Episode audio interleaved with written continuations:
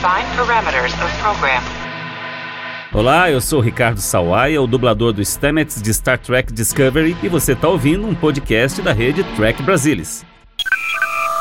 Captain James Kirk of the United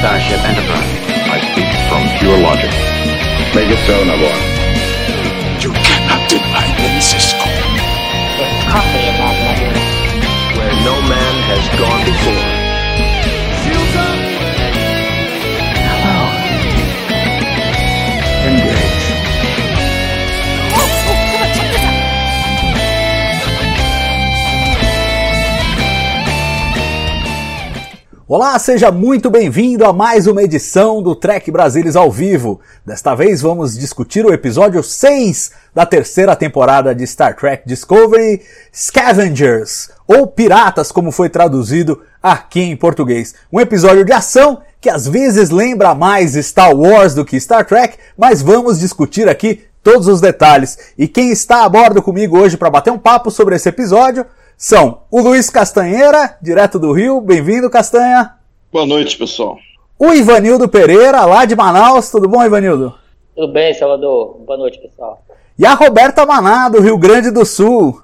Buenas. É isso aí, então, quatro estados representados aqui no Trek Brasilis. Muito legal, gente. Bom, pessoal, um episódio que eu, eu, eu não sei. eu- olha, sinceramente, eu, eu, eu não achei nenhuma Brastemp. Achei um episódio bem. é, coisas muito irregulares, eu acho que às vezes muito simplório.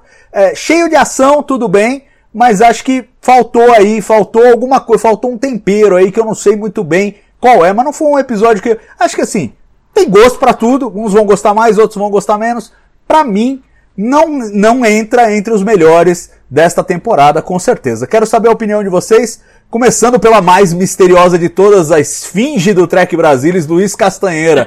O que você achou desse episódio, Castanha? Obrigado pela esfinge, Salvador. É, eu tive dois momentos. Quando eu vi a primeira vez fazendo umas notinhas lá no Telegram, eu, eu achei as pinceladas que falavam de confiança e tal. Eu achei interessante, mesmo que o roteiro não tenha me agradado muito, nem, nem a parte de ação. Aí eu revi agora, agora algumas horas para me preparar aqui para a live, que a gente eh, mudou a escalação e tal. Eu revi agora. Eu, eu achei ainda eu achei bem pior. Talvez é o acho que é é o pior da temporada. Acho que tem muita dúvida e, e eu achei muito complicado.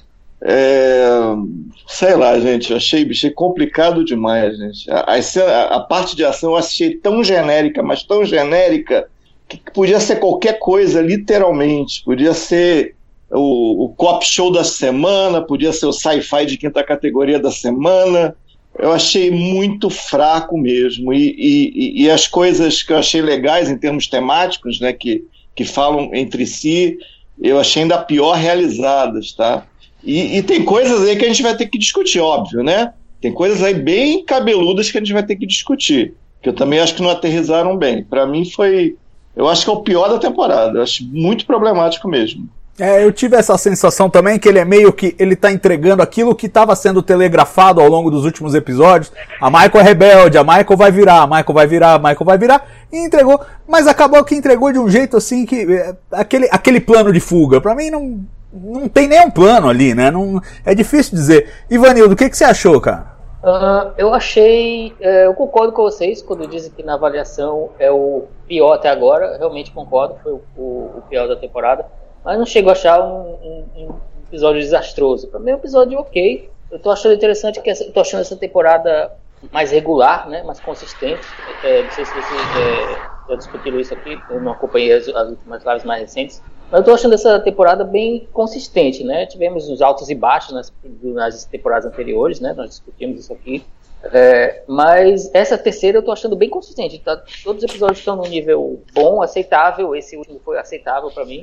Ah, um desastre, mas também. Não, maravilha, mas também um desastre. E, claro, a gente vai discutir alguns, te- alguns tópicos dele aqui. Eu, acho, eu vejo ele mais como um episódio assim, de preparação de terreno preparação de terreno para algumas coisas. E para não para dar uma disfarçada que ia ser muita preparação, colocar uma trama de ação ali para movimentar o meio dele.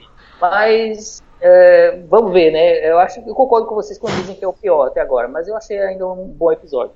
Ah, eu, eu, concordo com você que é um episódio, é, ele é regular, entendeu? É, é, que no contexto da temporada ele dá, ele dá uma descida ali, né? Na ladeira ali. Sim, é. Porque a temporada, como você apontou muito bem, eu concordo com você, estava sendo bem regular. E o que eu sinto também, Roberta, é que nessa terceira temporada eles estão primando mais por fazer histórias é, com um saborzinho episódico. Tudo bem, elas compõem a trama, o arco geral da temporada, mas tem esse sabor episódico. E aí é mais arriscado até você ter um, um, um, uma, um solavanco no caminho quando a, a, trama daquele episódio em particular acaba não ajudando. Quero saber o que, que você achou deste episódio. Você acha que pode ter alguma coisa a ver com isso? É, eu gostei, ao contrário de, de, vocês, assim, eu gostei do episódio. É, concordo que essa temporada tá bem é, mais consistente, assim, na verdade. Eu nem sei qual episódio eu gostei mais, assim, é, até agora. Acho que eu teria que rever tudo pra, ver é, o que, que eu gostei mais. Mas, assim, eu, é, na verdade, acho que eu não, te, não teve nenhum episódio que eu achei ruim, assim, então eu acho até difícil dizer se esse é pior ou não. Eu acho que não, eu gostei desse episódio também. É, eu gosto dessa forma episódica, mas com um arco maior. Eu acho que isso. É, eu não sei, eu, eu tô gostando mais dessa do que das outras duas, sabe? Talvez seja por isso, assim, porque a gente tem uma história contida, mas a gente também tem de pano de fundo e que tá sendo bem desenvolvido. E, e assim, eu acho que todas essas mini histórias, elas. É, elas todas elas têm é, essa linha muito forte para ligar nesse arco maior. Então isso para mim é uma coisa que é bem interessante. É, se uma pessoa ela para para assistir esse episódio, ela consegue entender mais ou menos, é, mas ainda assim a gente tem é, tudo isso está levando para a gente descobrir o que, que, foi a combustão, sabe? Então acho que tá, é, ele, ele tá crescendo, assim, para mim, é, ele vai acrescentando a história base, então eu tô gostando bastante disso.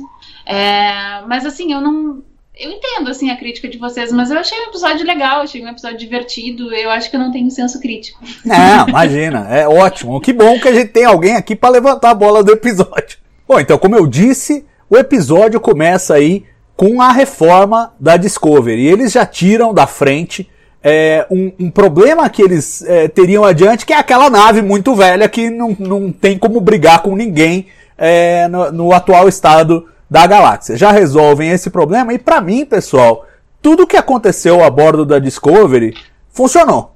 Eu gosto de tudo que aconteceu lá, tanto uh, os arquinhos dos personagens, como aquela continuação do senso de maravilhamento, com eles vendo as novas tecnologias, o Linus saltando errado com o teletransporte, eu adorei aquilo. Teve gente que achou que era exagerado, meio pateta, mas eu adorei, para mim funciona muito bem. Tô aliviado de que ele virou o alívio cômico no lugar da Tilly, enfim, eu, eu gostei muito dessa, dessa realização é, da integração da Discovery na frota estelar do século 32. Então eu queria começar discutindo com vocês esse aspecto da história. Vocês acharam que tá bem feito? É legal ver a reação dos personagens a essas novas tecnologias? Como é que vocês viram esse, esse comecinho do episódio?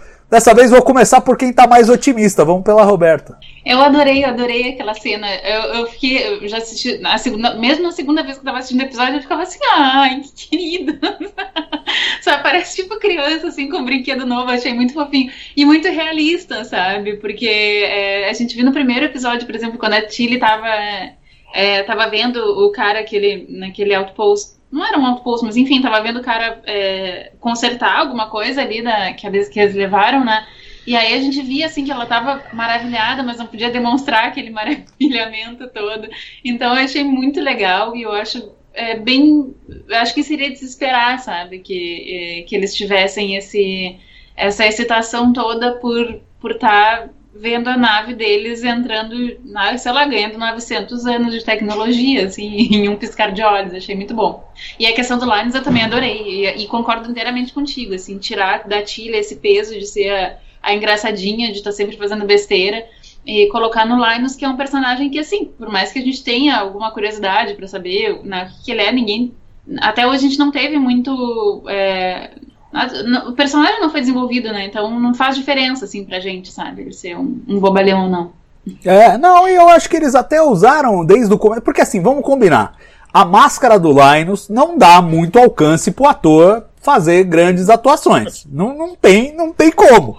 Então ele só pode ser usado desse jeito mesmo, meio engraçadinho, meio é. divertidinho. Não tem outro jeito de usar o cara. E ele vai bem, o ator vai bem, a- as cenas funcionam bem pra mim, sempre desde. ah, Talvez aquela do espirro lá no primeiro episódio do segundo ano, aquela eu acho que foi uma ponte longe demais. Mas todo o resto com o Linus pra mim. É, pois é, Castanha, eu tô ouvindo isso também. todo o resto, todo o resto com o Linus pra mim funcionou. Agora, tem aí a coisa da letra A. Temos a Discovery A.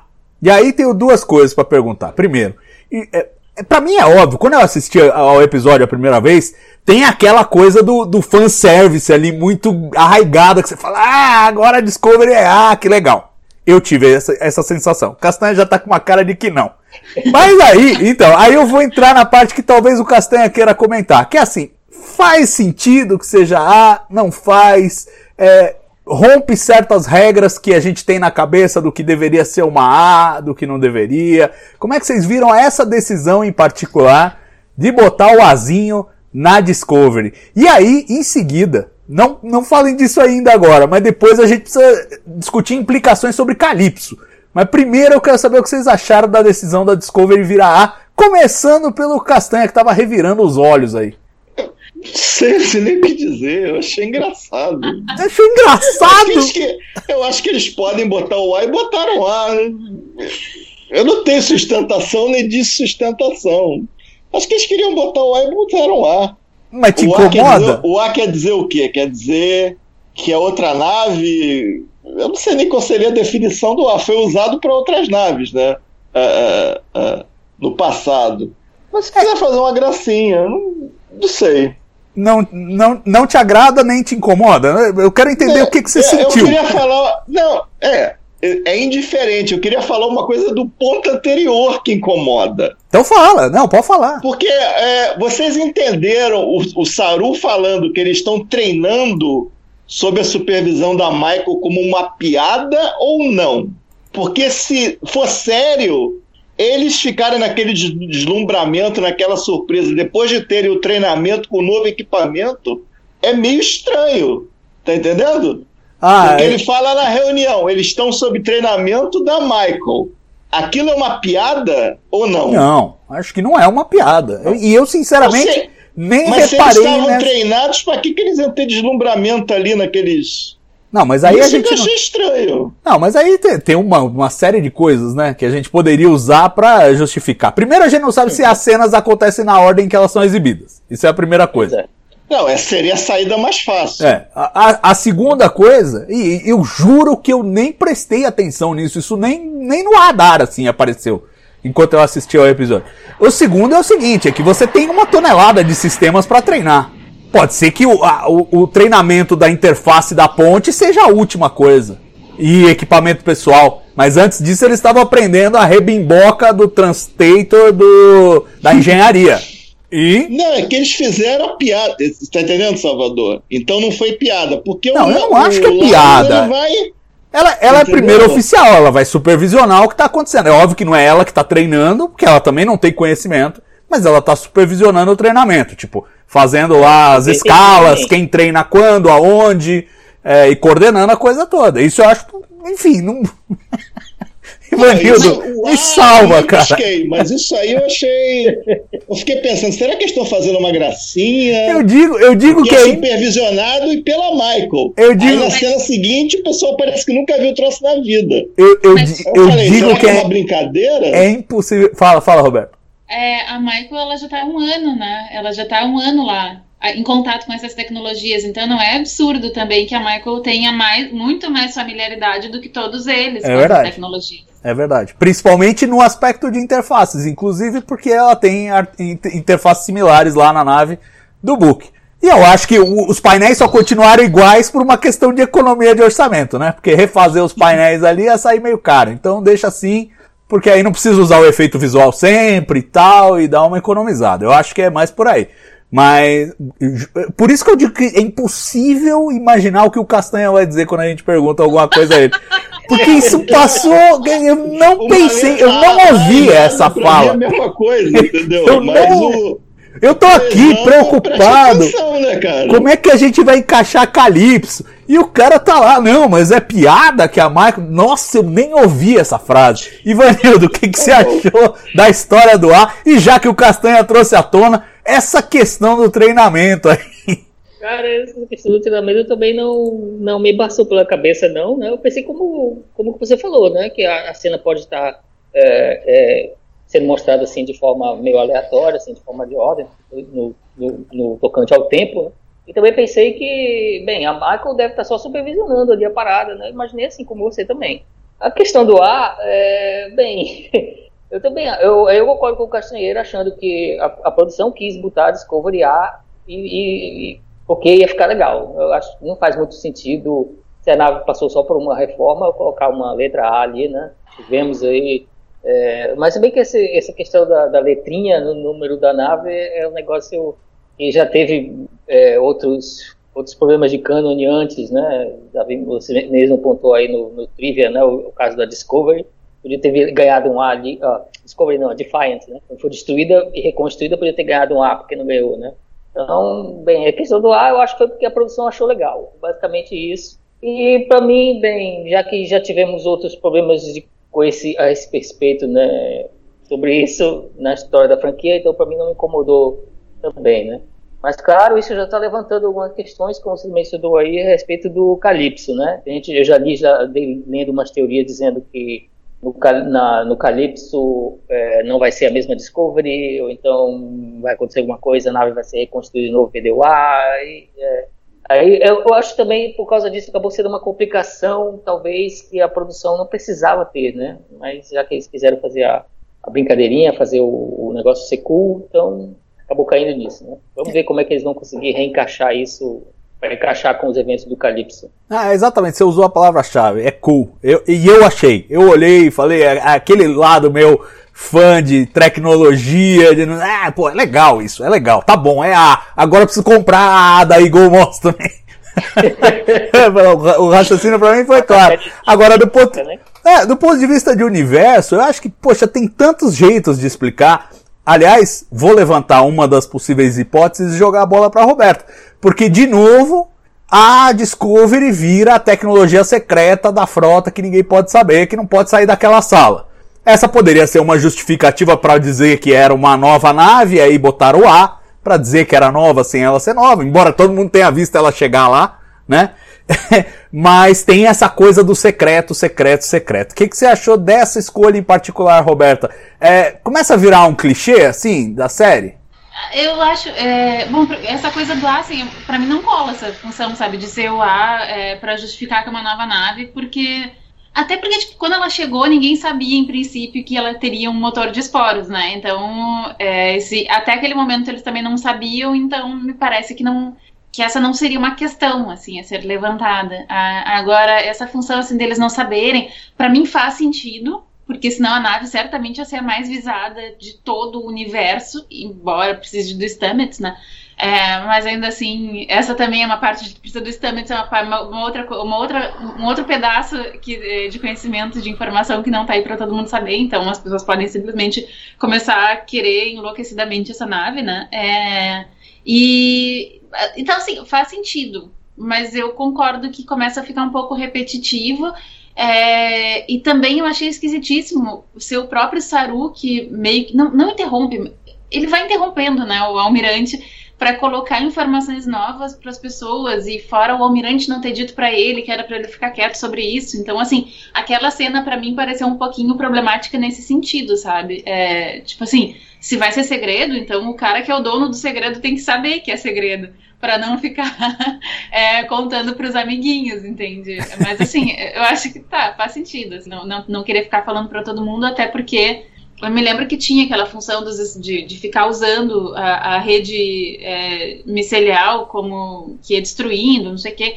Né, tinha uma função dessas, então talvez não seja uma tecnologia que eles vão conseguir passar para as outras naves, enfim. É, também tem o aspecto de que é uma nave que viajou no tempo numa época em que é proibido viajar no tempo. Então talvez tivesse falado, ah, é uma nave nova, olha só, para não falar, não, é uma nave criminosa que veio de mil anos e a gente teve que atualizar.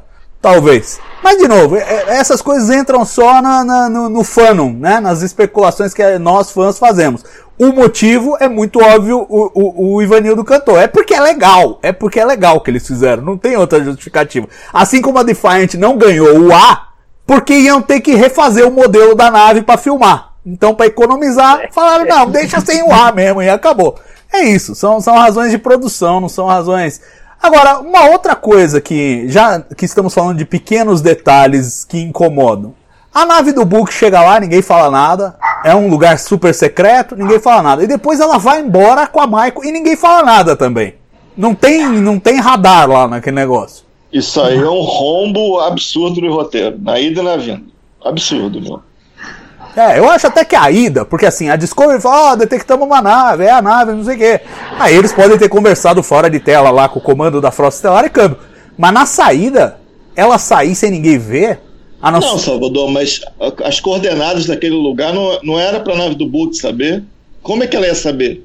Mas ele não. Te... Ah, não, ele não teve lá, né? Eles chegaram sozinhos lá na Discovery. Porque não, te, não tem relé subespacial e ele saiu no episódio 3, antes do algoritmo do Senna. Então eu não vejo como. Eu acho meio impossível. Mas será que a, a Michael não pode ter mandado pra ele a Não tem. informação? Não tem comunicação subespacial. Mas ele tava no mesmo quadrante, ele tava, ele tava ali pelas, pelos arredores. Então, e de toda forma eles deviam eles precisavam estar em contato porque ele tava atrás das caixas pretas. O roteiro É, dá, eu- uma- dá a impressão de que eles estavam em, em alguma forma de contato ali, mas não explica direito, né? Nem define direito. É, isso- é, e assim, tudo aberto. bem, a gente, a gente remendando, tudo bem. Mas é, o que mais me estranha, porque isso acontece em tela, é a nave sair de lá e ninguém dá pela falta. Vão descobrir porque não acham a Michael na nave. Meu, Ela, ela tem camuflagem indetectável pela tecnologia da frota atual. É possível, É mas mesmo verdade. assim eles não iam ver a nave sumir. A nave tá lá no radar. Puf, sumiu. E aí? Ah, sumiu, dane-se. E a outra coisa é que ela some com delete, né? É, ela, ela mascara. é, não, é. Pois é, e ainda tem dilítio a bordo. Aí eu não sei se o dilítio tava lá já, se a Michael pegou da Discovery. Já não sabemos. Aliás, isso é uma dúvida que eu tenho, talvez vocês tenham se dado conta, eu não, não percebi, assim, eles deixaram, porque eles tinham aquele caminhão de delítio da Discovery, e aí eles esconderam aquele caminhão de delítio na nave do Book, porque daí ele tinha aquele, aquele processo lá de, é, de conseguir esconder, né, o delítio, e aí depois eles passaram aquele delítio pra frota, o que que aconteceu? Em tela ainda não. Não Ah, foi tá. discutido Não isso. foi- ela não, é. É, eu presumo que o dilítio da Discovery tá na Discovery e acabou, né? Eles devolveram depois daquele episódio. É que, é que a Discovery agora deve ter uma recristalizadora de última geração.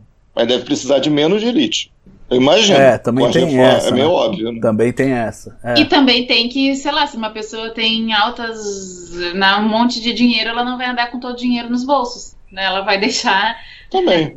Sim, sim. É que serão missão, missões curtas de qualquer maneira também. É, mas o Pelo que que, tá posto aí. o que realmente me incomodou foi o cara ter saído lá, é, a, a nave ter saído com a Michael sem ninguém ter reparado. Agora, bom, vamos, vamos permanecer na Discovery falando de coisas que aconteceram mais tarde, mas que tem a ver com, a- com, com essa coisa toda. Primeiro, o encaminhamento que eles estão dando para a Dira e o que, que vocês acharam é, da relação dela com Stamets e depois aquilo que a gente vê é, no final, o Stamets e o, e o Colber lá comentando.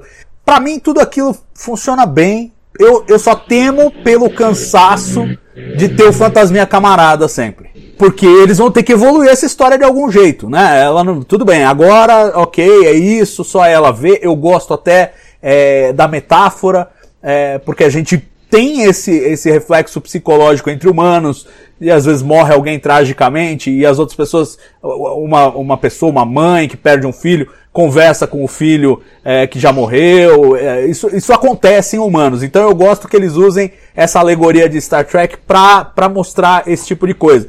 Mas é uma coisa que, em, em termos de trama, vai cansar fácil. Quero saber o que vocês acharam é, do trabalho da. da, da- da- enfim, de- desse, desse núcleo aí. Adira, Stamets e Colber com, com o, o Gray vindo como acompanhamento. Quem vai? Eu Mas- gostei das cenas, assim como você, Salvador. Né? Eu acho que os atores estão desenvolvendo uma química legal, né? O, Anthony Rapp com a Blue Del Barrio, eles estão desenvolvendo uma química legal, eles estão bem, né? concordo quando você diz que a situação do, do Gray ali pode acabar cansando, porque, hum, pelo menos no momento, o que, que a gente acha que pode ser feito com aquilo? Não sei, né? Pode ter mais algumas cenas emocionantes, minar aquilo ali no, no sentido dramático, mas hum, vai chegar uma hora que não vai ter mais o que fazer, né, com, com eles ali. Então, os roteiristas esperamos, né, que eles tenham é, descoberto um jeito de sair dessa, né? mas por enquanto eu concordo com você. Eu gostei das cenas, do, do, do gostei do, do, que eu vi ali na Discovery com esse, a interação desses personagens. Eu gostei de como funcionou. É, é a minha leitura também, mas eu tenho medo porque a gente já sabe que Grey estará na quarta temporada. Então, é. É, eu tô com medo deles ressuscitarem o Grey. É, eu tô com medo deles ressuscitarem o Grey. Eu tô, eu tô com esse medo. É. Roberta, o que, que você achou desse, desse pedaço aí? Agora tu me deixou com medo com essa ideia da ressurreição aí. Isso sim vai virar um clichê completamente absurdo, que não tem explicação.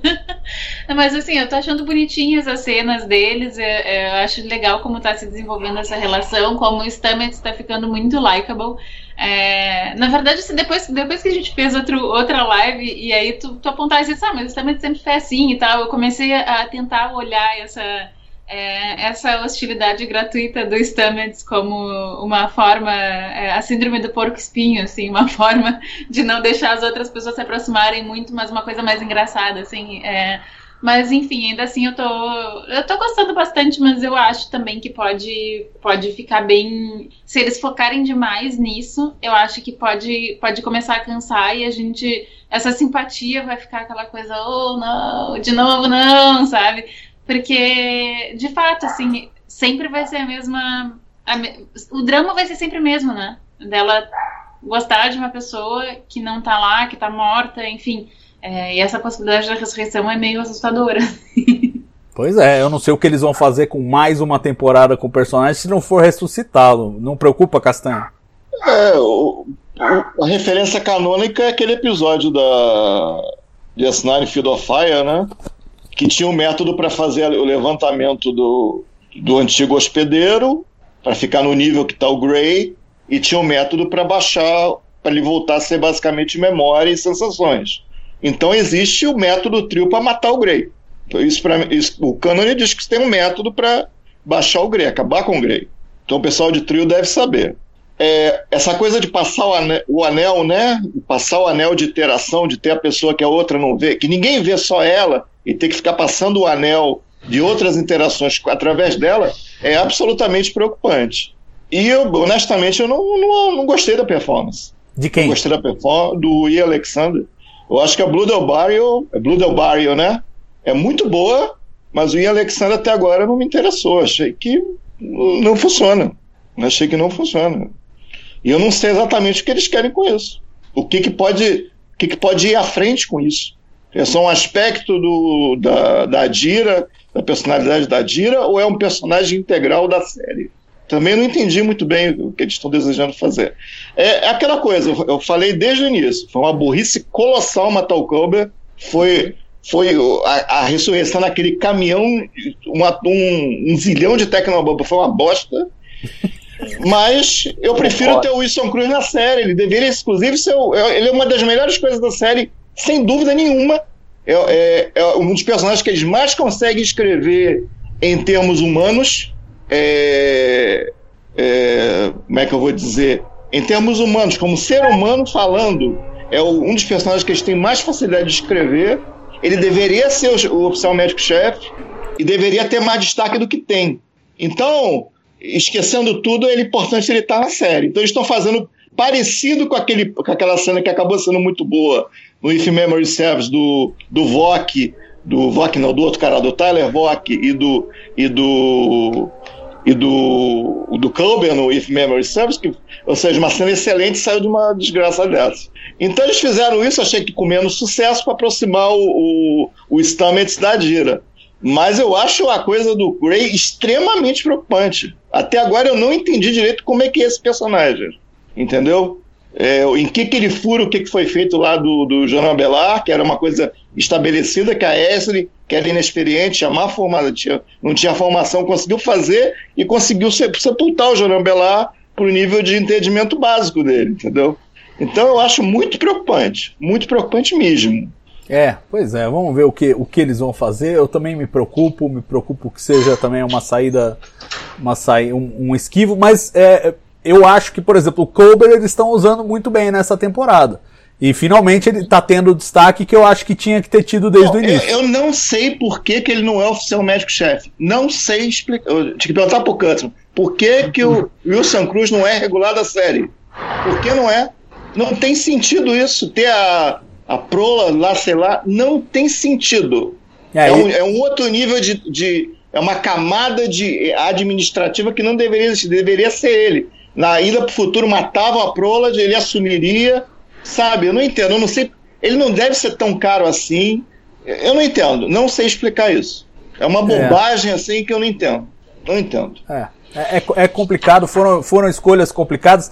Eu posso te dizer que, se não me falha a memória, no começo nos roteiros era para ele ser o oficial médico-chefe e depois é, reescreveram e, e, tiraram ele. Parece que era uma coisa do Brian Fuller querer fazer uma coisa meio lower decks, assim, e não, e não. mas a essa altura já é ridículo. A gente não sabe quem é. A gente não sabe se é a Pollard. A gente não sabe quem é o, o médico-chefe da nave. E nós estamos na terceira é, temporada. você percebe que os roteiristas gostam deles. Tem, eles têm usado bastante nessa temporada.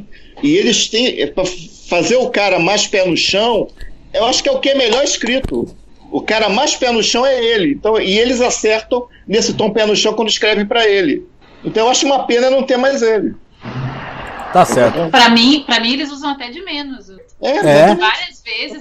Assim, as, as duas cenas que ele passou a bola para Michael, para mim, tipo assim, eu, eu, não consegui entender, sabe? Por que, que não deixaram ele protagonizar aqueles momentos, sabe?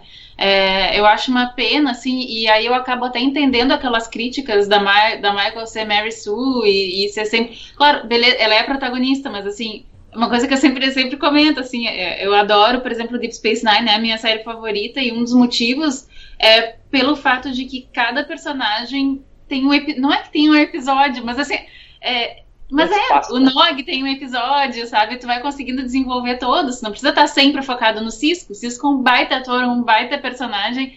É, mas não precisa todos os episódios ele resolver tudo, sabe? E eu gosto muito disso. Então, assim, para mim foram duas oportunidades perdidas quando eles desceram no planeta Trio.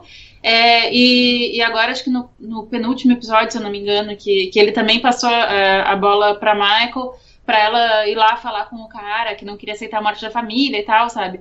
É, eu acho que é uma, uma perda, assim, porque é um ator excepcional, é um personagem muito bom, concordo inteiramente com, com o Castanho. É, e, e, é aquela coisa, até, até aquele momento eles tinham até uma desculpa muito bem estruturada para botar a Michael no protagonismo se assim eles quisessem, sem ter que o Colbert empurrar ela para as situações. Que era o fato que ela era a primeira oficial. Mas agora, ao fim deste episódio, ela deixa de ser a primeira oficial. Eu começo a achar que é um personagem inspirado no Brian Fuller, porque eu nunca vi alguém ser tão demitido quanto o Brian Fuller e quanto a Michael Burnham.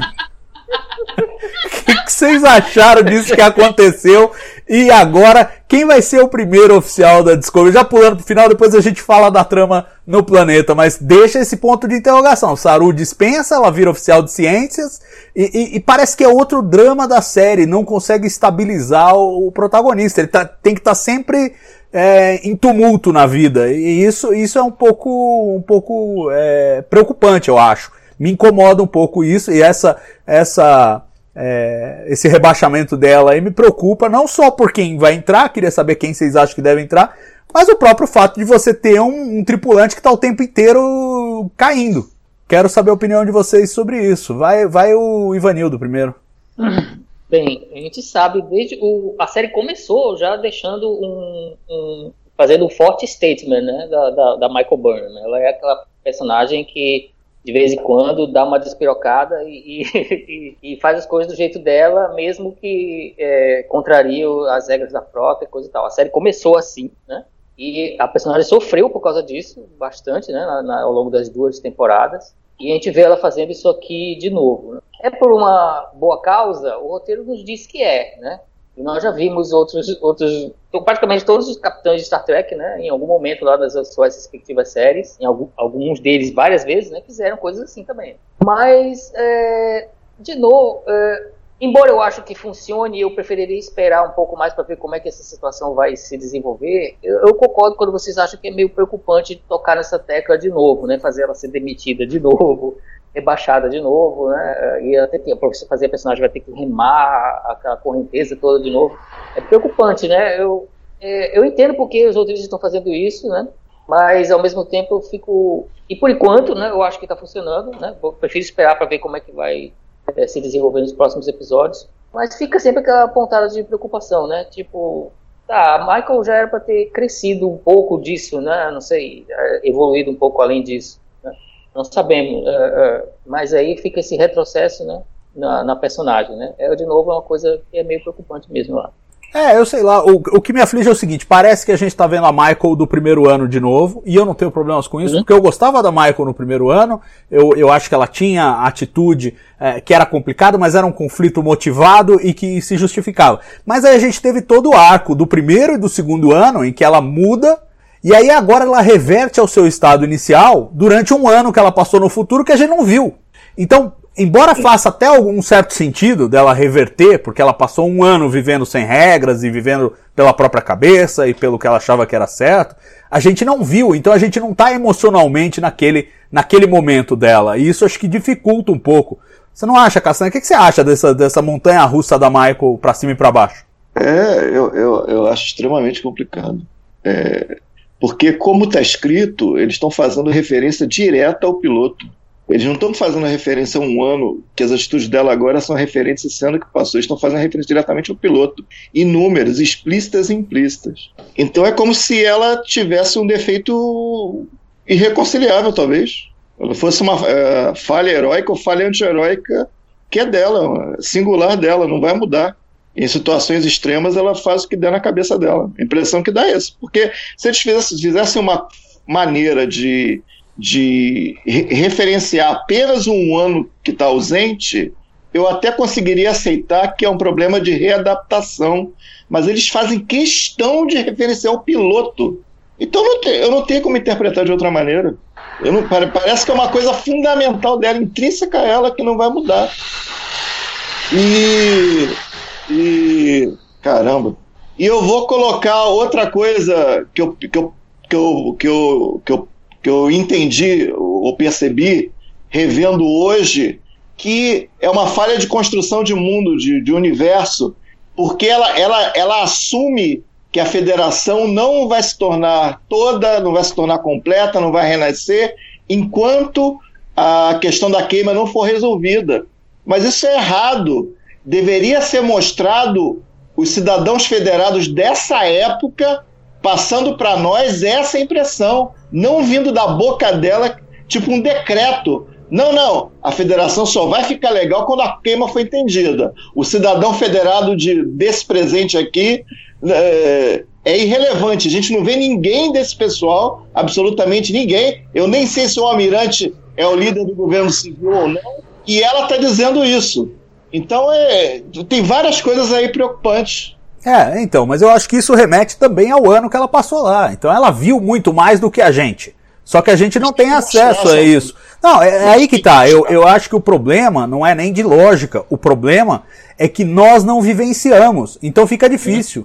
E eles mesmos, como você apontou bem, tentam assim, justificar. Ela não teve contato com a federação. O que eu estou falando, e isso também não resolve. Ela não teve contato com a federação o que se chama de federação. Até onde a gente sabe, ela não foi nenhum planeta federado. Ela não sabe, ela não tem o pulso do cidadão federado do século 32 para falar da maneira que ela fala. Ah, cara, Isso mas ó, tipo, desculpa, a federação não tem a Terra, não tem mais gente, que a gente sabe. Os andorianos pularam lá pro, pro, pros Orions. É, tá quebrada, tá quebrada. Eu não acho isso um, um grande problema. E, e, assim, o que eu acho um problema é quando eles começam a remeter a experiência dela para justificar as coisas. Não, não porque isso não faça sentido, faz em um ano, ainda mais um ano traumático e sozinha e não sei o que mais. É, né? Nesse episódio a gente tem alguma informação a mais sobre esse ano que ela passou sozinha. Ela fala para Philip que ela, que ela tinha uma nave própria, coisa que a gente não sabia, né? Então tem sim, que ela teve uma nave própria. Ela, ela disse montagem, que tinha virado uma. Só olha a montagem, tá sim. Não, a gente vê ela lá negociando um negócio no planeta. Ela tinha uma. Não, ela tinha uma nave kitnet que nem a do, que nem a do Book. Só que era A dela. nave kitnet é ótimo. E o que, que aconteceu com a nave kitnet dela que ela precisou Não sei, não Então, não mas sabemos. Na montagem, é claro que ela tinha uma nave kitnet. Pra você então não foi novidade isso. Pra mim, pra mim A foi nave novidade. kitnet não. o, o que eu não tinha me dado conta era a caixa preta. A caixa preta eu não tinha notado. Porque apareceu aquele número, aquele, aquele pendrive do futurista, eu não sabia que era a caixa preta. Nesse episódio a gente descobriu que aquele pendrive que o alienígena dá pra ela é mais uma caixa preta. Aí deu pra entender. Tá certo. Porque ela Mas tinha 47, 74 e tal.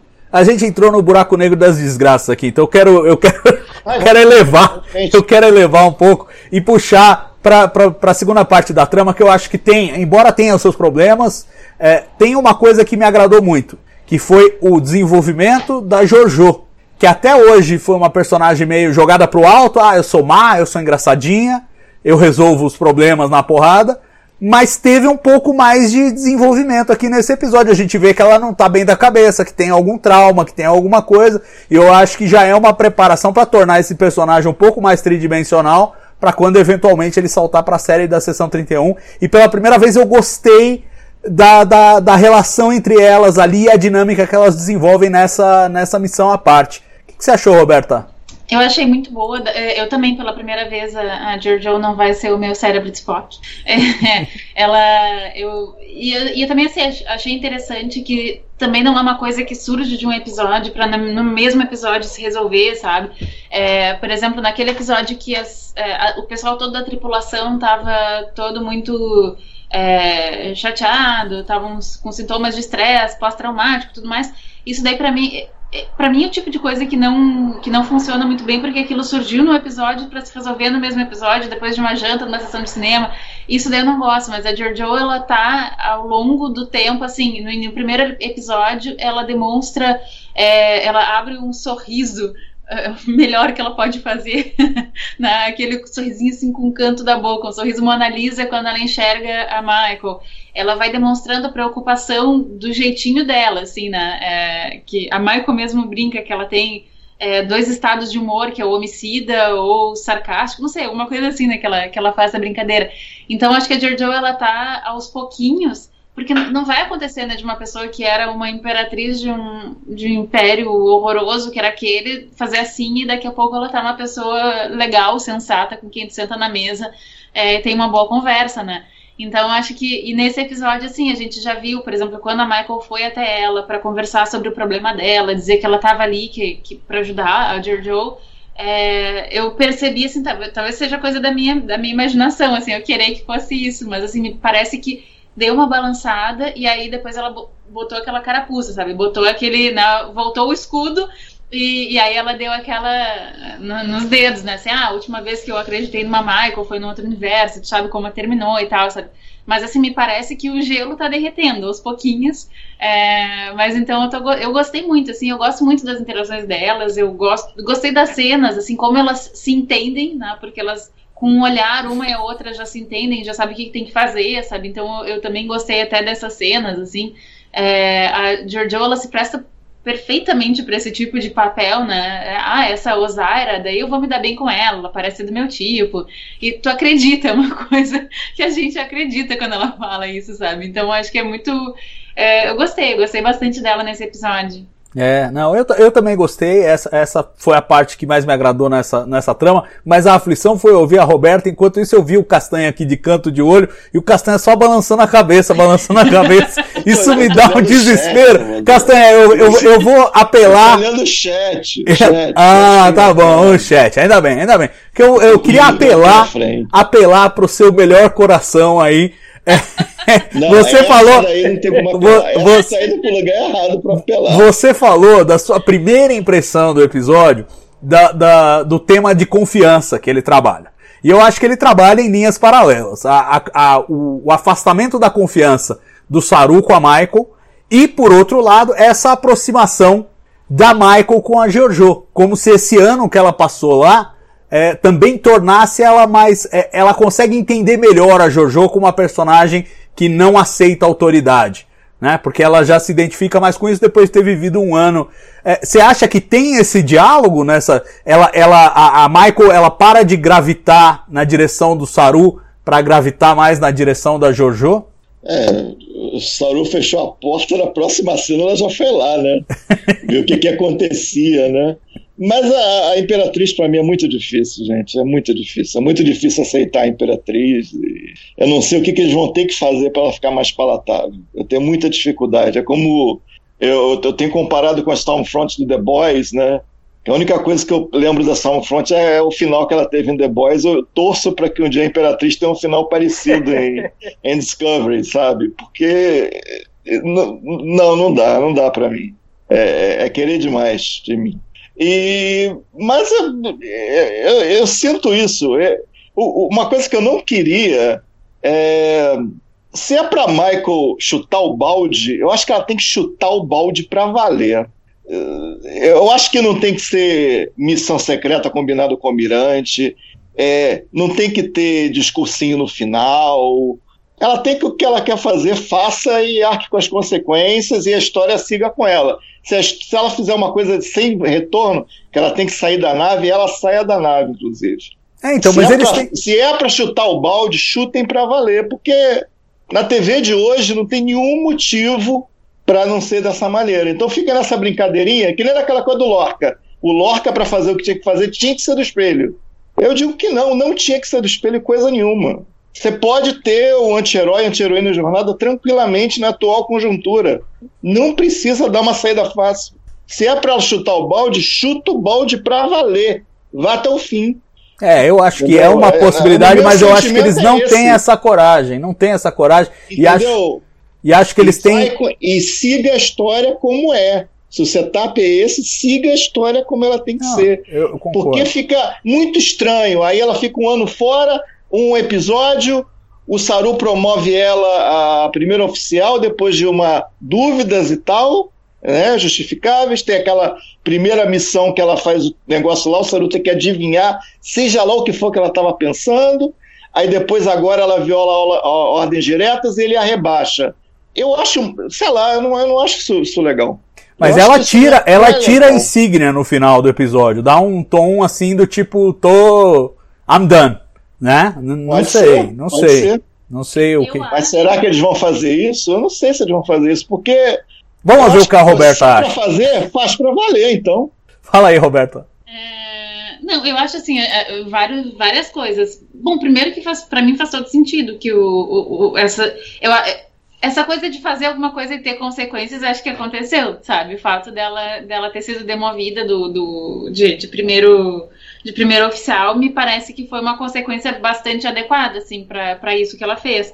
É, essa função de adivinhar o que ela tá pensando, a gente já viu em vários outros episódios, em várias outras iterações da, da franquia, sabe? Agora eu tô lembrando de algum episódio, acho que era o Hiker, ele tava numa nave. é, numa nave Klingon, se eu não me engano. E aí é, a nave, as duas naves elas tinham pego um fungo espacial, sei lá qual é que era. E aí os Klingons estavam putaço, achando que. Tá lem- pela cara do, do ele não tá lembrando. Mas enfim, aí os Klingons estavam achando que era um ataque da Federação e tal. Aí a moral da história foi que o Hiker, ele tava comandando a nave Klingon. E aí ele deu algum comando bizarro, que era. E aí o Picard manda lower the shields. E aí todo mundo fica pensando, mas como? Como assim? Baixar os escudos? Ele faz isso. Daí ele foi lá e mandou, né, teleportou o capitão. Então, assim, isso, isso é só um exemplo, assim. O primeiro que me veio à cabeça dessa coisa de um ter que adivinhar o que o outro tá fazendo, sabe? Mas, É. Roberta, Hum. a série estabeleceu que o Picard e o Hiker tinham sincronia. Aqui não existiu isso. Essa é toda a diferença. Mas entre quem e quem? Isso que, entre o Picard e o Hiker. Não, não, mas aqui em Discovery. Era o capitão exemplar e o Hiker era o primeiro oficial exemplar. Mas aqui E nesse episódio que ela falou, já tem duas temporadas juntos. Mas- não, mas aqui em Discovery nós estamos falando do, da- do, do- do alinhamento aí, do, do combi- da combinação entre quem e quem? Entre ela e o Entre Saru, não. e- entre Saul e a Michael. Não, não tem. Não, mas não tem e Não não, tem. e, e- e não tem, teve. Exatamente, não tem. Então, mas não teve, não teve. Agora, entre Michael e Book, com o pouco que a gente viu, a gente já sente que tem. Pra- mas para fazer o quê? O que eles quiserem. o que eles Ah. acham certo. Não como ser oficiais da, de uma Não. nave estelar. Não, mas, Ah, mas, é pra que- mim. mas é- Vai, vai, Roberto, vai. É que eu acho que o do Castanheira é que, no caso, o Saru, ele, ele acreditou na Maicon, na Michael, apesar de não ter muita ideia do que, que ia acontecer, que daí não tem esse alinhamento. E concordo com vocês, é diferente, de fato. Mas é que, por outro lado, nesse episódio, ele já tá falando pra gente que ele não tinha sentido desconfiança da Michael, como ele sentiu nesse caso, É, desde a primeira. questão, é. É, então assim, é, ele fala isso, ele deixa claro. Então isso significa que no episódio passado, quando ele fez isso, ele tinha essa confiança na Michael. Então assim, bom, seja lá o que ela está fazendo, eu confio que ela tá, que ela tá no melhor curso de ação. Então, por isso, é, nesse sentido, eu, eu entendo que ele tenha acreditado que ela estava, mesmo que mesmo que ele não conseguisse é, antecipar os movimentos dela, digamos assim. É, e, e assim, eu, eu, eu até concordo com o que ela fez e eu gostei que eles botaram o almirante no final falando: olha, Michael, você fez cagada. Você, Saru, você também fez cagada. Porque a missão era valiosa. Você devia ter avaliado isso, trazido isso pra mim e eu decidia se valia a pena ou não. Né? Então eu gostei disso, porque realmente é uma informação importante. Embora não seja prioridade é, do almirante descobrir o que, que aconteceu com a queima, porque ele está lidando com o dia a dia ali, está lidando com a falta de luz no Amapá, ele não está preocupado com o que aconteceu 120 anos atrás. Então, é, eu entendo a postura dele. Mas, por outro lado, é uma informação de inteligência importante. Saber que diacho aconteceu com a queima, foi sabotagem, foi alguém, é, tem, tem alguém sabotando a federação. Então, e ele faz essa, essa pontuação. Eu acho que é isso que salva a Michael neste episódio. Porque senão seria só, ah, eu gosto do Book, eu vou lá e vou salvar ele. É, seria uma insubordinação injustificada. Nesse caso foi justificada. E o almirante fala, olha, vocês dois fizeram bobagem, vocês dois precisam aprender. E Saru, você é o capitão, você decide o que acontece com ela. E ele também toma uma decisão que eu acho que é proporcional. Que é do tipo, olha, a relação entre o capitão e primeiro oficial, como o Castanha está apontando, é uma relação de confiança. Essa relação de confiança não existe, logo você não pode ser minha primeira oficial. Parece tudo coerente, eu, eu, gosto disso. Mas eu acho que ainda assim o Saru, a gente já tinha comentado isso em algum outro episódio sobre a Jojo. É, e eu me lembro que até o Salvador perguntou assim: ah, mas você não acha que precisa de um personagem que, que burle as regras, que seja mais é, ousado nesse sentido? E eu acho assim que essa função dela ter sido, dela, é, dela permanecer na Discovery é importante, inclusive para o Saru. É, essa coisa de ter uma pessoa que vai quebrar as regras, mas de uma forma é, controlada, ser uma explosão controlada, eu acho que também talvez seja importante. E o fato dela não ser mais primeiro oficial talvez seja até melhor para a personagem, no sentido de dar mais liberdade. É, e de não colocar toda a tripulação em risco, como aconteceu, né? Como a Tyria, ela foi muito, muito perspicaz né, naquilo, é, naquela observação dela, quando ela disse, ah, se, é, se tu não falar nada e ele descobrir isso, vai manchar toda a tripulação.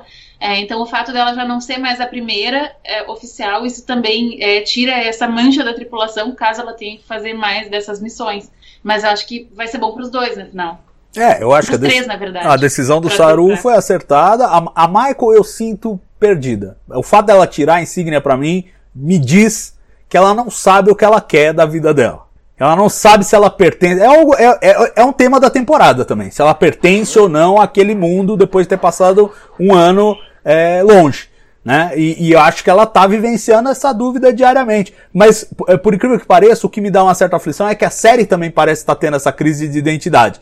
Ela não sabe se é a série do Michael e da Book em suas aventuras, da, da Michael e do Book em suas aventuras pela galáxia, ou se é a série da USS Discovery é, ajudando a Federação no século 32 ainda tem essa. E esse episódio, principalmente esse segmento do planeta, e volto a ressaltar que legal que é mais um planeta, a gente tá tendo muito planeta essa temporada, acho que isso agrega muito a série como um todo, mas mais uma vez a gente tem o, o, o segmento do planeta, pra mim é a série, é a série da, da Michael e do Book, não é, não é Discovery. E eu gosto, eu gosto. É, é como o Castanha falou, se quiser é, é, des- desacoplar a Michael da Discovery e seguir com ela, acho legal, acho legal. E esse foi um exemplo disso, mas como eles estão tentando fazer as duas coisas ao mesmo tempo, acabou que a trama no, no, no planeta foi meio limitado. Foi meio assim, eu acho bem executada tecnicamente. Queria até perguntar pro Ivanildo, que é crítico de cinema, parece ter uma referência muito forte a um filme do Schwarzenegger, né? Eu tava lendo aqui The Running Man, que tem uma cena que é quase uma réplica. Eu não vi esse filme, então não posso, não posso dizer, mas é isso mesmo, e é assim, é, é, é, a, é a, o clássico filme de fuga da prisão ali? Como é que é? É, é bem lembrado, né, Salvador? Não tinha me tocado nisso. É, o filme é o Sobrevivente, né, aqui no Brasil, do título em, título em português, é aquele com Schwarzenegger dos anos 80, que ele tem um momento que ele foge da prisão. É, e é uma trama de fuga de prisão mesmo que a gente vê nesse episódio de Discovery, né? É, tem aqueles valores de produção é, que, que a gente não estava acostumado até algum tempo atrás em Star Trek, né? Mas com Discovery a gente tem, né? Grandes valores de produção, grandes efeitos, aquele cenário enorme da, daquela pedreira lá.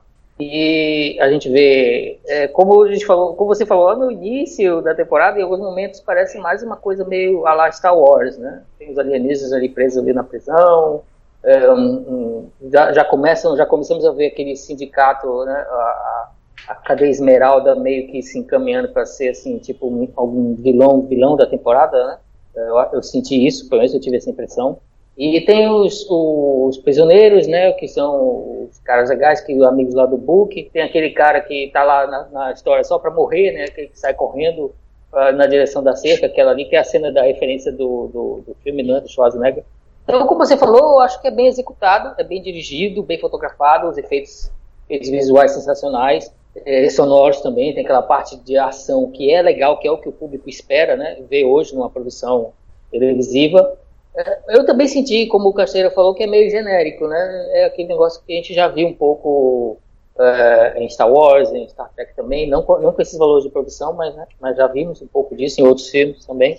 Mas foi bem executado, eu acho que não me incomodou muito aquela parte lá. É, eu já sabia, né? Quando a gente começa, quando a gente entra ali no planeta, a gente já sabe mais ou menos o que vai acontecer, né? É, que vai ter uma trama, vai, o Book, ela vai ajudar, elas vão ajudar o Book a escapar da prisão, ele vai trazer alguns amigos é meio previsível, mas é bem executado, eu achei. É, e uma coisa que eu acho num, num episódio desse tipo é que a, a, fuga ela tem que ter um planejamento que você fique é, intrigado pelo plano de, de fuga e veja o que que tá dando certo, o que que tá dando errado, o que eles estão tendo que improvisar. É isso que funciona. E nesse episódio a gente não tem a clareza de qual é o plano. E, e, e, é, e, é, até divertido é, quando eles usam essa coisa do tipo, ah, o Book e a Michael se conhecem, então ela fala assim, ah, lembra do planeta tal? Vamos fazer igual. Só que, só que a gente não sabe. Foi sem plano, eu acho, né? Não teve plano. É, não, não, o, o, plano deu tudo errado. O plano deu tudo errado. E aí o Book tirou uma bomba não sei de onde. O, acho que foi do mesmo lugar que o Batman tirou o bate-escudo lá no Feira da Fruta. Porque não, não, não tava no plano que ele ia ter uma bomba. O que é? Pra tirar. E o. Não, eu também tenho direito às minhas referências, Castanha, não vem não. Porra, isso mandou. E o. E a Jojo fala: não, nós só vamos dar um tiro e nós vamos escapar daqui. Era plano dela, Roberta, ser capturada para forçar o combate corpo a corpo com o cara na nave ou aquilo foi um acidente de percurso? Como é que você vê? Porque ela fala: não, só vamos precisar de um tiro e a gente vai sair daqui. E aí eles são capturados. Tava no plano ser capturado? Eu, é, é, essas coisas que me fazem falta. Eu não tenho clareza de qual era o plano para saber se deu certo ou errado.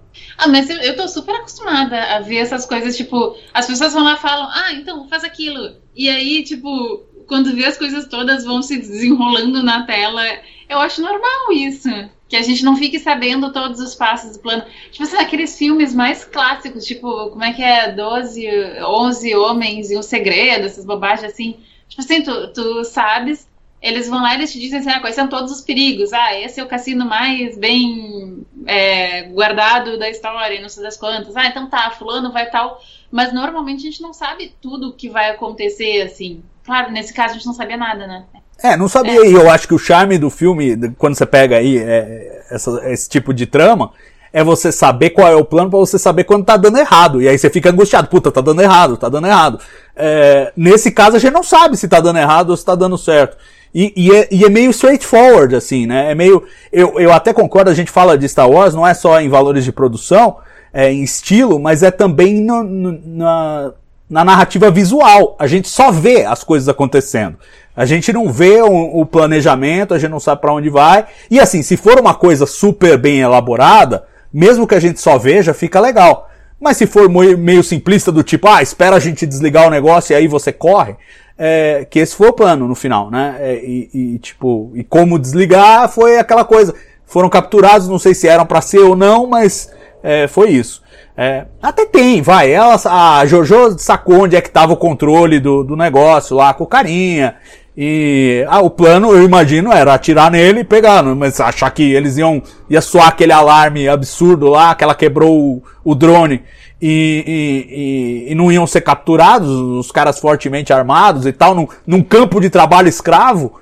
É, mas talvez até o fato dela ter quebrado o drone, porque, tipo assim, tu vê que ela fez aquela, aquela arma que ela fez, aquele. Ela tinha uma, uma, um negócio, né? Uma bombinha lá que ela fez na mão que eu acho que era justamente para desativar. Eu tinha entendido que aquilo era o device para desativar o negócio do, do, campo. E daí eu acho que quando a Michael quebrou o drone foi justamente para soar o alarme e e para começar o negócio todo, para começar o, o, E aí nesse caso elas já sabiam sim que sabe, talvez seja isso. Não sei, é, eu, eu, é, eu, eu, não, eu não entendi assim. Para mim era uma arma de um tiro. Ela falou nós vamos ter um tiro. É, um, é uma arma improvisada lá de MacGyver é, que vai ah, dar um mas tiro. Mas é que não pode ser, mas é que olha só, tem que ser um tiro, tipo assim, de uma tentativa só, tem que ser, eu acho. Porque assim, ó, tanto que ela usou aquele negócio depois que o cara já tinha se teleportado dali. Foi? Foi. Porque ela ficou. Tanto que eu, eu fiquei, tipo, das duas vezes que eu assisti, eu fiquei assim, por que, que ela continua falando, fazendo piadinha, em vez de simplesmente apertar naquela bosta enquanto os caras estão lá esperando para sair? Mas aí ela apertou porque é, ele, ele, ele teleporta, ele tava no chão, e aí teleportou, isso depois que a Jojo acordou do, do, do é, da, das viagens dela, ela acordou, pegou aquele device dela do chão, que eu também já não sei mais agora, agora tenho dúvida se foi ele que deixou cair do bolso, é, mas eu, eu sei que ela pegou um negócio, e aí ele teleportou, ele tava vivo, mas enfim, teleportou. E aí ela disse assim: Ah, agora que a gente tava começando a se divertir, achei que ia ter mais um tempinho, não sei o quê. Enquanto isso, os caras lá esperando, tomando tiro né, nas costas. Aí ela apertou o negócio, daí já passa pra cena com o Book, e aí cai o campo e aí eles saem correndo. É, eu acho que não é isso. eu acho que o negócio era para imobilizar o cara e para pegar o controle dele. É, é, a impressão que eu Mas tenho. Eles não imobilizaram e conseguiram ainda assim desativar o negócio vão ter desativado se eles não imobilizaram o cara. E ele fugiu Não, mas aí eu, eu, acho que na luta ele derruba o controle e a Michael fica: pega o controle, pega o controle, pega o controle. É, tá, foi tá, isso que eu tá, entendi. É isso, é. É, é isso aí. É, é isso. Né? Porque senão ela poderia ter apertado a qualquer tempo, como você falou. Tipo, é, apertamos, pronto, tá todo mundo solto. Agora se vira aí com essa Sborn. E não, e não foi Mas então pra que arma? Pra, pra derrubar ele derrubar o verdinho lá. Derruba o verdinho, pega o controle dele, liga, todo mundo foge, vambora. Acho que era essa a ideia. Mas, de novo, é, é, tudo muito simples e muito mal explicado. Se a gente tem que ficar aqui debatendo como foi, como não foi, é, eu acho que como sequência de ação funciona, e tudo bem. Ser umas, eu não tenho nada contra que Star Trek faça ação. Acho que de vez em quando tem que fazer mesmo. É legal. É, e funciona. Mas aqui eu tive alguns problemas com essas, com essas coisas que você começa a parar para pensar, você fala, hum, não entendi muito bem qual era o plano, entendeu? Qual, qual foi a genialidade. E ela ainda fala, não, eu me amo, uma coisa assim, a Jojo, quando ela apresenta o plano, que não, que não existe o plano. então é meio, é tipo, é, acredite em mim quando eu digo que tem um plano. É, acho que às vezes fica meio ralo. E eu acho que em parte porque eles não puderam fazer o episódio da fuga da prisão. Eles tiveram que fazer o episódio da Discovery lá, da treta com o Saru, da Adira, não sei o que, e a fuga da prisão. E aí você tem um limite pro que você pode fazer. É o que o Castanha falou, de repente tira a Michael da Discovery, e aí você vai fazer um episódio que é só a Michael. Como foi o primeiro episódio da terceira temporada e foi maravilhoso. Né? Você pôde concentrar ali naquele personagem, naquele mundo, e é um episódio muito similar em termos de proposta a esse agora que é uma, meio que uma aventura solo da Michael. Só que tava com esse monte de penduricalho em volta aí da Discovery e acaba que não, eles não conseguem executar contento. Essa é a minha sensação. É, não tava à altura da ambição do episódio. O, o, que eles tinham de tempo e o que eles elaboraram lá para a fuga da prisão. Mas tecnicamente funciona. Quero perguntar, antes da gente chamar os momentos, o que vocês acharam da navezinha do Book que abre, desmonta e remonta e faz tudo de novo? O Castanha que tá lá sinalizando, pergunto para ele. É que tem uma coisa que eu quero perguntar que eu acho que é importante. Vai lá. É, é, foi feita a justificativa para essa cultura de comércio de ferro velho ser válida no século 32? A quem impactou os replicadores? Porque você tem replicador, acho que essa, essa, essa linha comercial de ferro velhos e tal não deveria existir.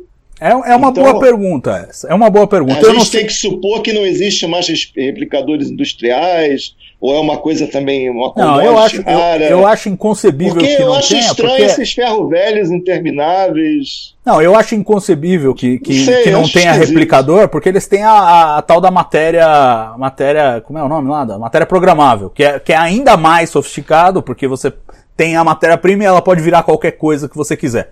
Então eu acho que não é o caso de não terem replicadores.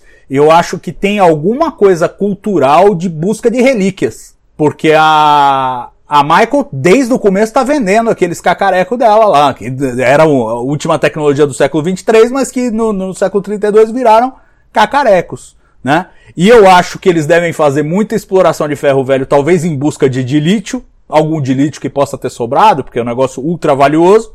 E o que não é de lítio, eles reprocessam lá e vendem para o que servir. Aí despacham para os mercados lá. Inclusive, no, no- no- quando eles chegam no planeta, o pessoal fala: não, não, se você comprar coisa, você tem que ir lá no comércio bajoriano, não é aqui não. Aqui a gente faz o processamento do bagulho. E aí eles dão toda aquela conversinha para conseguir descer lá. Mas. Mas- Fala, Roberto. Mas, gente, assim, é, é, eu acho que não consegue. Para tu ter replicador de matéria, até pela formulazinha aí, igual a MC ao quadrado, é, para tu conseguir criar matéria, tu precisa de uma quantidade tão espetacular de energia que eu acho que assim, sem a, a matéria e antimatéria, sem, sem a- essa, essa forma de energia, eu acho que seria. Eu não sei, a não ser que eles alguma outra forma de energia muito mais magnífica do que a matéria e antimatéria. Só que nesse caso, por que, que eles não conseguem é, ter motor de dobra e nem nada mais? É, aí eu acho que a gente entrou na maluquice de vamos discutir a tecnologia impossível de Star Trek. E, e, tipo, os replicadores já são um absurdo. Mas pra que acho que a esses gente ferro é velhos fã, estranhos, Salvador? eu- Pra, eu pra que acho que a gente conversa com outros fãs de Star Trek se não pra isso? Não, sem dúvida, sem dúvida. Mas é assim, é, os replicadores são tão impossíveis no século 24 quanto no 32. Não, não mudou nada. Então, se você aceita, a não ser que você aceite que houve um- uma regressão tecnológica, você vai ter que comprar. Não, mas, Mas não é isso, mas é porque assim, eu tô, olha, por exemplo, em Voyager. Em Voyager tem a- aquele episódio que eu amo de paixão, que a, que a, é, que a Janeway fala, There's coffee in that nebula. É porque eles estão poupando energia, porque eles estão. Não sei se é problema com dilítio também, que eles ainda estão procurando, mas enfim, eles estão com energia baixa, então eles ficam tocando, tomando café do Nilix. E aí eles encontram uma nébula lá com alguma coisa que eles podem é, é, buscar para poder é, encher os tanques deles. E aí poder voltar a usar o replicador. Então, assim, isso, isso me, me dá uma, uma, uma pista de que talvez eles também, os replicadores, eles usem matéria antimatéria. Pode ser, pode ser. Eu, eu realmente eu não consigo entender assim, porque, tipo, senão todos teriam explodido na queima. Porque você nunca vai desativar a força de, de, de- a usina da nave, né? Eu sempre achei que a, a, parte elétrica da nave funcionasse com, com, com um reator de fusão e o, o- só o núcleo de dobra funcionasse com matéria e antimatéria. Que é realmente a quantidade de energia para você fazer a distorção do espaço-tempo. Mas, de novo, estamos entrando numa discussão de coisas que não existem. Parece que somos quatro malucos falando sobre coisas que não existem. Olha o castanha lá, mais ou menos. Malucos. Pois é. Então, assim, não sei se tem replicador. Podemos supor que não. De repente o Castanha tem razão. De repente isso indica que não tem replicadores por falta de energia. E aí é, o ferro velho passou a ser uma coisa super valiosa. Porque a tua tese, então, é de que se fosse com a matéria antimatéria, os replicadores, os, os, os replicadores na superfície dos planetas também teriam explodido. Essa é a tua, essa é a tua teoria? E- Em toda parte, eu acho. E, e- e, inclusive as naves que não estavam em dobra. Que é dito que elas não explodiram. As naves que não estavam em dobra no momento da queima não explodiram. Então eu acho que eu acho que não tem como ser. Porque sempre vai ter um, alguém usando um replicador em algum lugar. É verdade. Mas, mas de novo. O é- próprio holodeck, né? Que É, também exato. teleporte. Não, e em Voyager- Em princípio, a gente pode imaginar que se use, que use matéria antimatéria, né? É, em- Porque são atividades que requerem uma quantidade absurda de energia. Não, e você citou uma referência de Voyager. Voyager, por uma conveniência de roteiro total, tipo, o holodeck não entrava nessa conta da energia. Era outra fonte e tudo bem usar o holodeck à vontade. né? Então, é, de novo, a gente tá pegando conveniências aí da, da história tal e tentando fazer sentido. É o nosso papel, é o que nós fazemos, você tem razão, Roberto, mas tem um limite. Uma hora a gente vai, a gente vai destruir o universo se a gente continuar pegando cada pecinha e querendo encaixar. mas eu não sei, eu não sei por que, que o resumo da ópera é, a gente não sabe por que, que esses ferros velhos são tão cobiçados. E se são mesmo, porque a gente viu um exemplo e viu o, o mercado lá do primeiro episódio, o pessoal comerciando todo tipo de coisa. Então, a essa altura, a gente não sabe se é ou se é só esse caso específico. Né? E ali o Book foi só capturado, porque ele virou um escravo lá do, do, do campo do ferro velho. Difícil, difícil de dizer qual é, qual é o, a pegada. Eu, eu queria, antes da gente terminar e, e, de chamar os momentos, retomar a discussão de Calypso, que no final a gente desviou e não. Mas assim, Calypso é a nave mil anos no futuro e a gente vê, e não é a Discovery A. A gente estava vendo algumas coisas que se encaixavam, então o Vidrage, a citação a Vidrage, o... teve alguma outra coisa também, não me lembro, mas que também fazia paralelismo com, com Calypso. Ah, a Zora, como não lembrar, a Zora.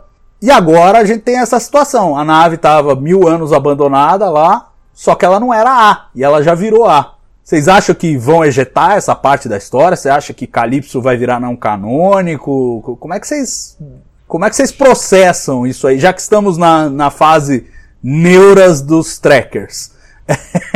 Como vocês reconciliam Calypso com o que a gente viu aí nesse episódio? Alguém tem alguma ideia? Bem, alguns episódios né, a gente viu eles mencionando que a inteligência da esfera estava se moldando ali com a Discovery, dando origem a algum sistema lá. Né? Eu vejo aquilo ali se transformando na, na Zora, né? Essa parte aí para mim não, não tem problema. Eu acho que é uma evolução, seria uma evolução natural. Agora, perder o ar, realmente, como é, a gente tem que pensar como é que isso poderia ser feito, né? Não, e o ar é só a cereja no bolo, né? Porque a nave é toda, é antiga, é o modelo isso, antigo. Isso, é, exato, também tem isso.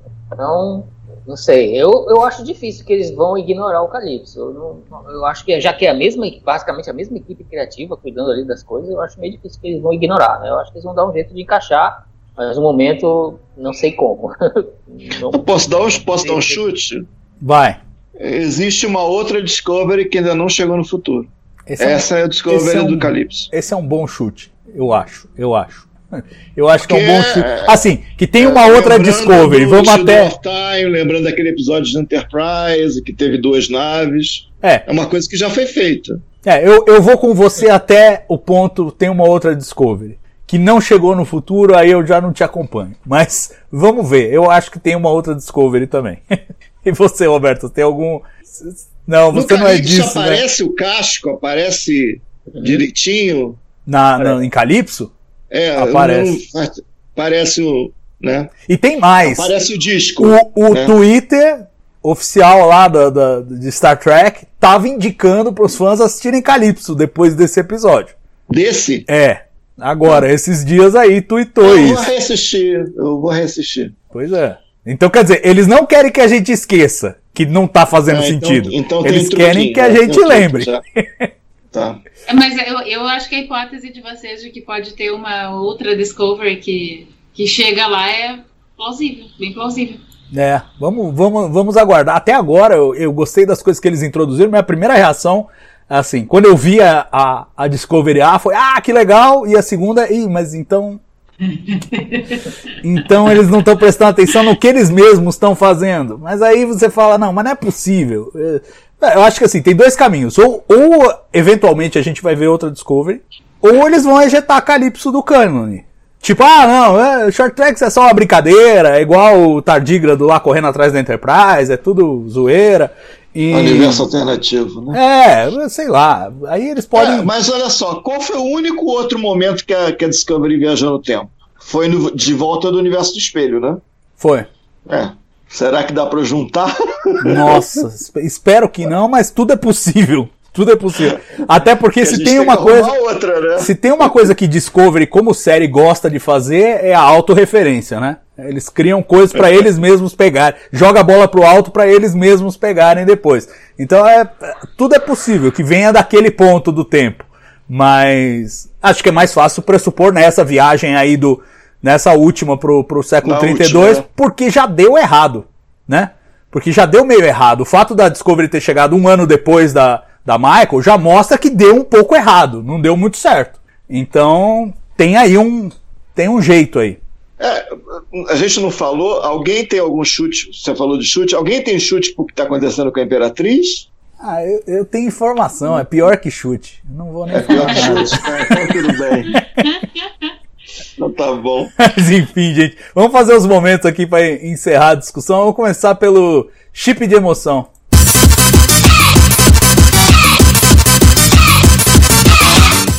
Chip de emoção. Vamos, vamos pela Roberta que gostou mais que todo mundo. Fala aí, Roberta. Puxa vida, eu, eu gostei bastante daquele. ahn, Ai, teve tanta coisa legal.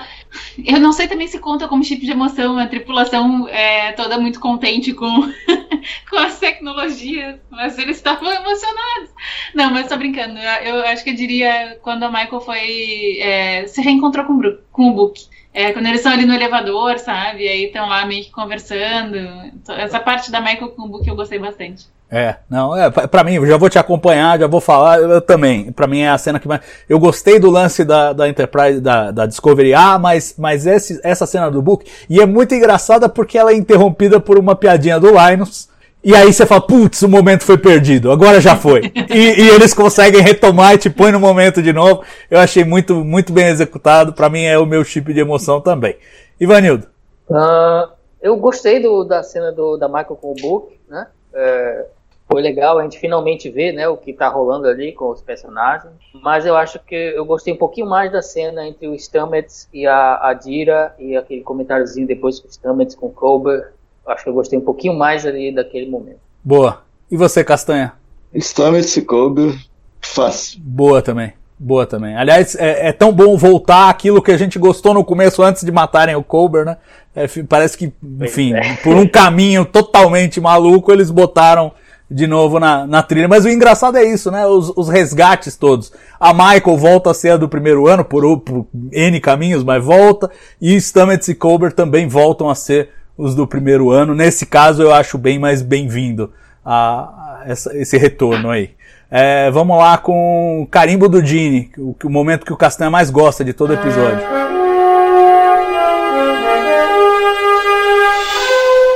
Ele como um fã de Gene Roddenberry, o número Não um, eu diria. fanfarra. É que não tem fanfarra, ficou difícil. Sem fanfarra é mais difícil, né? Ah, mas. Ah, cara. Tá difícil esse episódio, viu? Eles tocam. Não, peraí.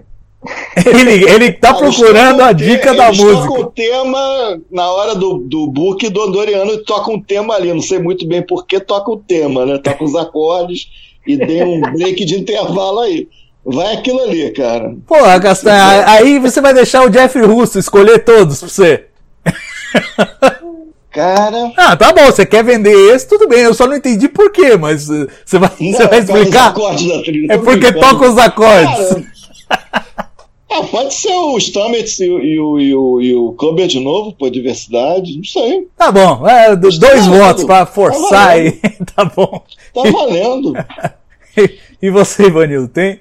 Rapaz, eu também tô com dificuldade do, do carimbo do Dini aí, porque eu acho que o Dini não daria carimbo pra esse episódio. né? Tem, muito, tem muito conflito entre os, os personagens. No final tem uma personagem que joga a insígnia da, da frota, na- deixa lá de lado. né? Eu acho que ele não daria carimbo pra esse episódio, não. Ah, sei lá, ele produziu aquele episódio que o Worf também jogava. Tudo bem que ele já tava já nas últimas, mas também jogava a insígnia lá. E foi ele que produziu, tava lá, Executive Producer Gene Roddenberry.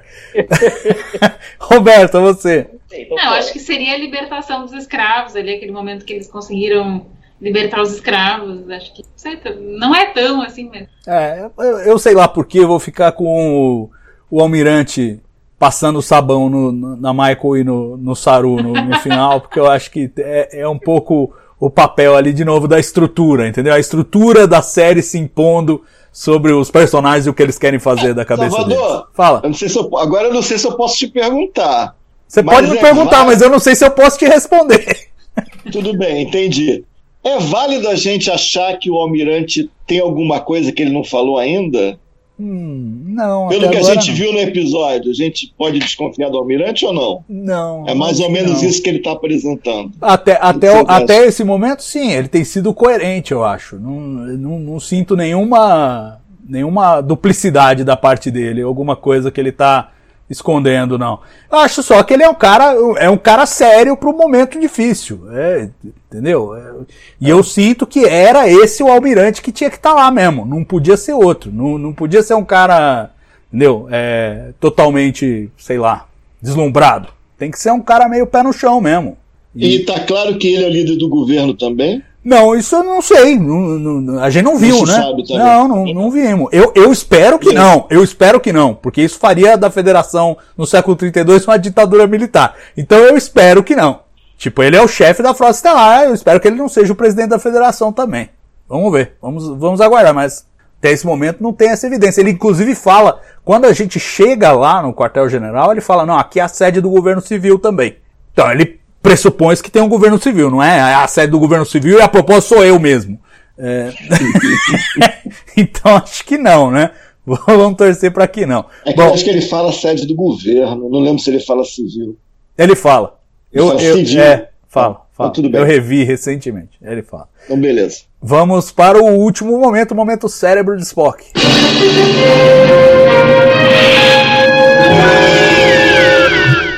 E aí? Alguém? Cara, a Imperatriz me, me tira tanto do sério.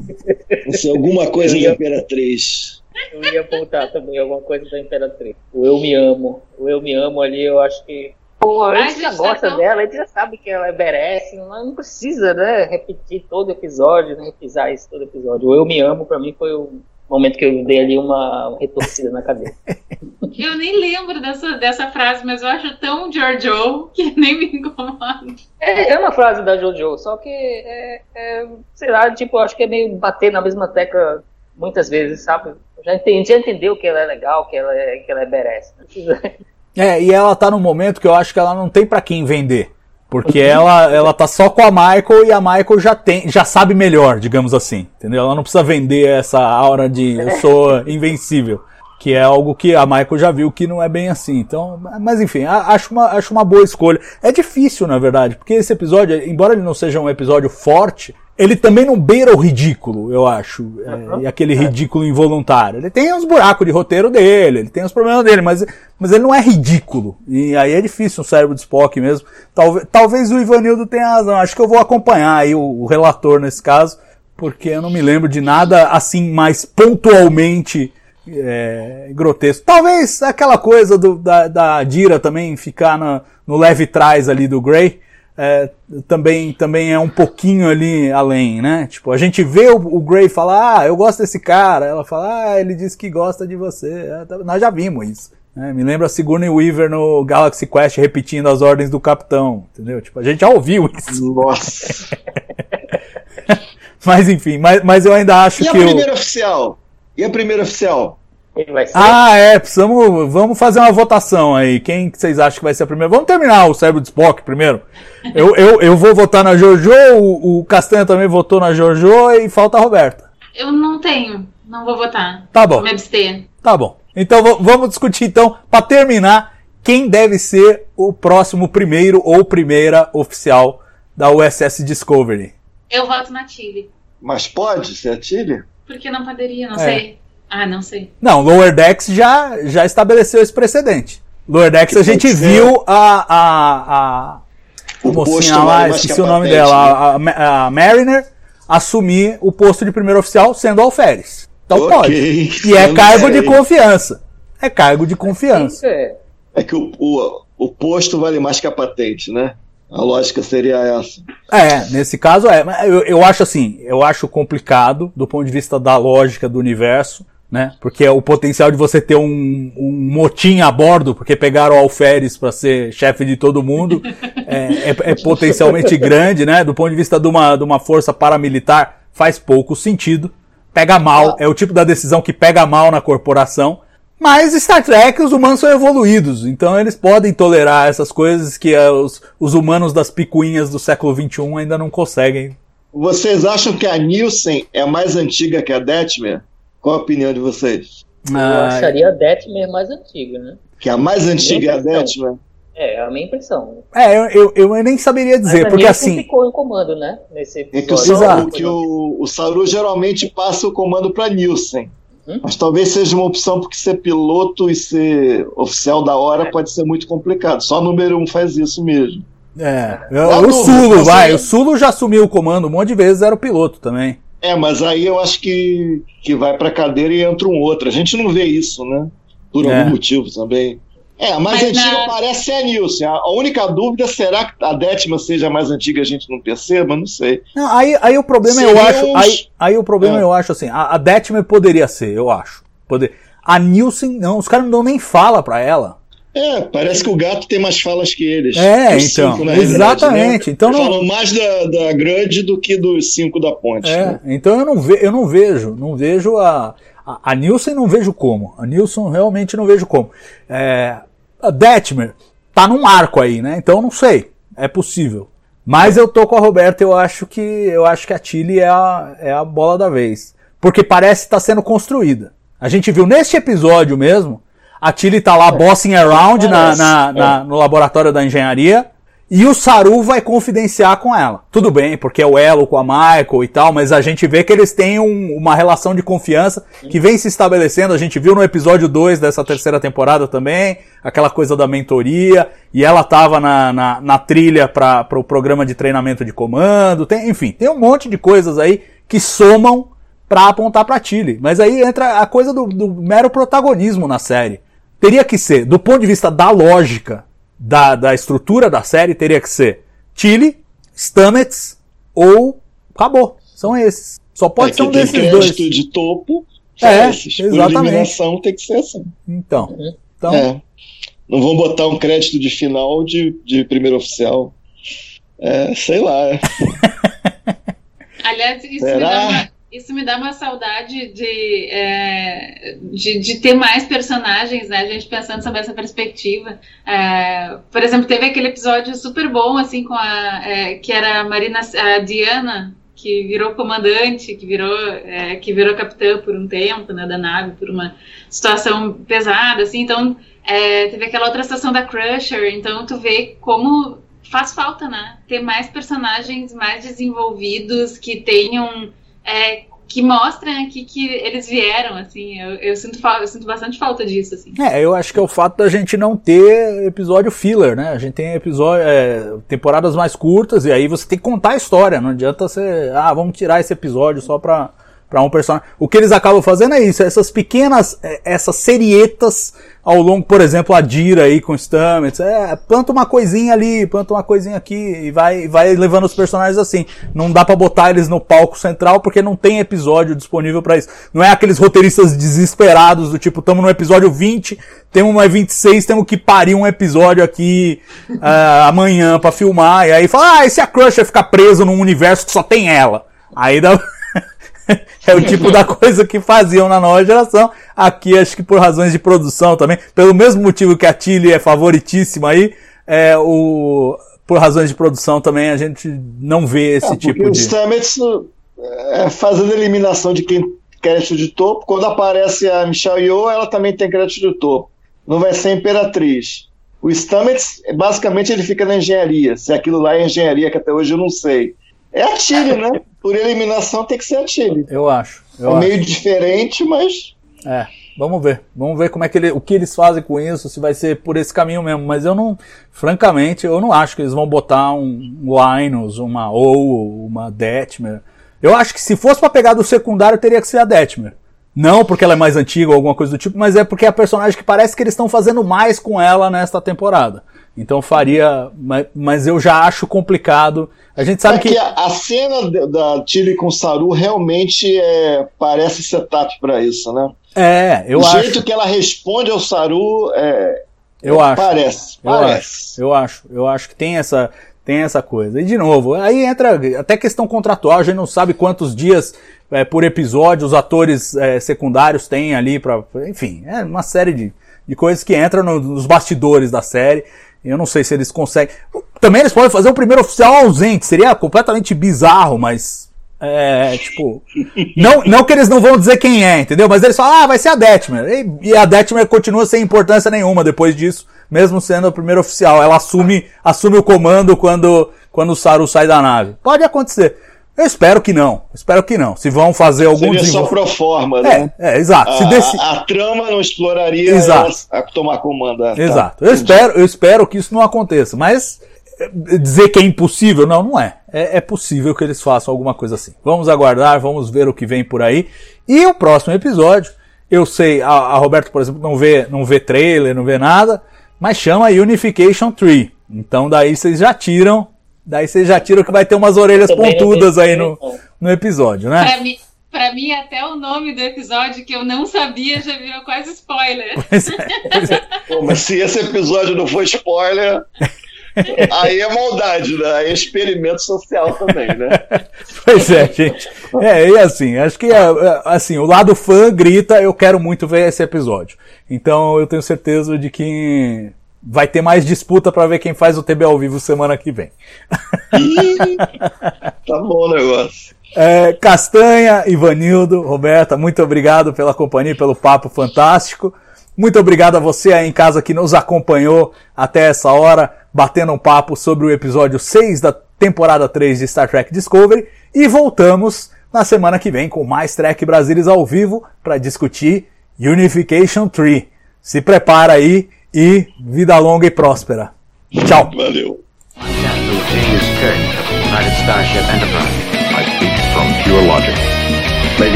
Engage.